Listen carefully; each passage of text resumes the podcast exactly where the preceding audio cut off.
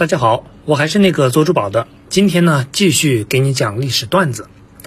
提到对越南的那场自卫反击战，很多人呢至今都有一个误区，觉得越南军队的水平和印度差不多。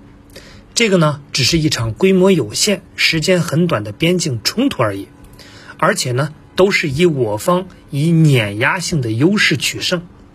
但是事实上，这两场战争的规模和烈度完全不可同日而语。越军的战斗素养远超三哥，为了取得胜利，我们呢也付出了很大的代价。在对越自卫反击战的胜利背后，不仅有成千上万名史光柱这样的战斗英雄，还有边境民众的鼎力相助。从二战后到苏联解体期间的诸多战争，有一个特点。就是绝大部分战争背后都少不了美苏两个超级大国的身影，双方为了传播自己意识形态你争我斗。比如越南战争中，中国、苏联支持北越，美国就支持南越。但随着苏联和中国的反目成仇，中国转而向美国靠近，越南的形势就复杂了起来。越南统一以后，越南政府全面倒向了苏联。但在越战中帮了越南大忙的中国，此时却和苏联逐渐开始对峙。于是呢，苏联急需拉拢越南，南北夹击中国。一九七八年，苏联先是把越南吸收进了带有强烈意识形态色彩的经济互助合作会。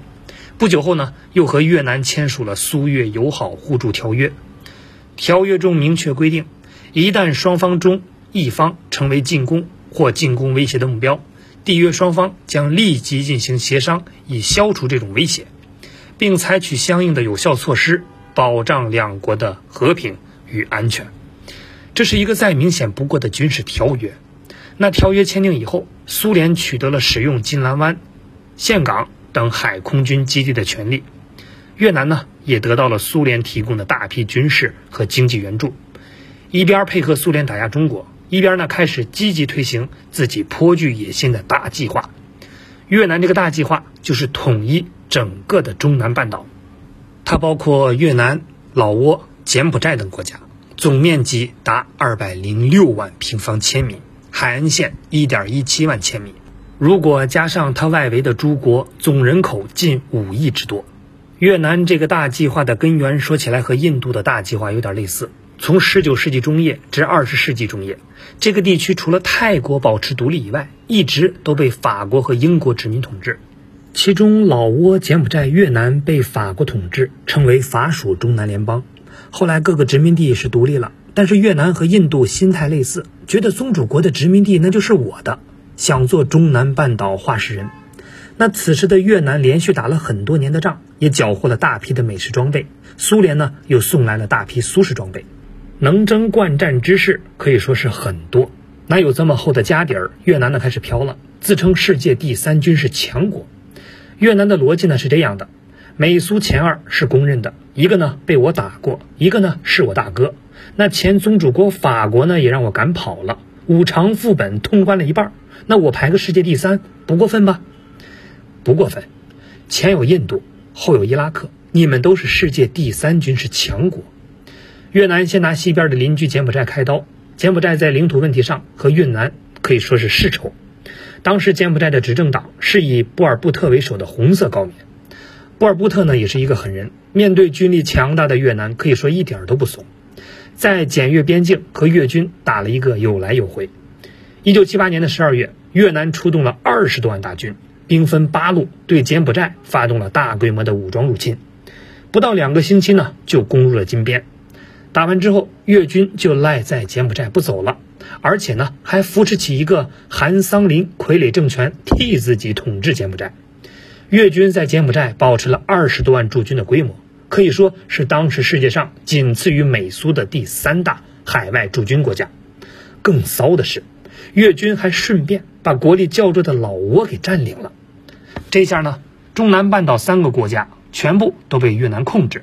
越南计划中的联邦主体已经是初具雏形。对外侵占了周围的国家，对内呢，以越共中央书记李隼为首的亲苏派已经占据绝对优势，打压党内以长征和五元甲为首的亲华派。在美国侵略越南的时候，中国呢曾经给了越南无私的支持，但亲苏派占优以后，越南呢把这一切又给忘了。越共在四届四中全会甚至公开声称，直接的敌人和直接的作战对象是北京和柬埔寨。越南配合苏联钳制中国的手法可以说是粗暴而露骨。一九七五年，越南在我们的边境挑起的流血事件就有四百多起，到一九七八年已经猛增到一千一百多起，打死打伤中国边防战士、民兵和居民达两百多人。广西、云南边境的许多村寨遭到了越军炮火的毁坏，大量居民被迫离开家园，生活不得安宁。越南政府还在国内煽动，组织大规模的排华，给越南华人扣上了中国间谍的罪名，勒令他们交一笔钱，然后呢限期离开越南，如果交不出，就送往改造营做苦力。有人呢甚至被活活的打死。侥幸拿得出钱的华人，还有不少在海上碰到海盗。最后呢，葬身海底。那与此同时，越南也翻脸不承认我国的南海主权，并派兵占领了南海一些岛礁。这种种行为已经越过了底线。一九七九年二月十七日，《人民日报》在“是可忍孰不可忍”的评论中指出，同越南侵略者打交道，委屈已经不能求全，忍耐已经被当作软弱可欺，劝告、警告一概成了耳边风。他们欺人太甚，我们忍无可忍。文章最后明确提出，经过反复的考虑，我们决定进行自卫反击、保卫边疆的战斗，给越南侵略者以应有的惩罚。开战之前，我们这次战争的目的和对印度那次非常类似，最好是能通过一场战争彻底打消越南侵略我国的念头。一九七九年二月十七日，解放军对越南侵略者发起了进攻。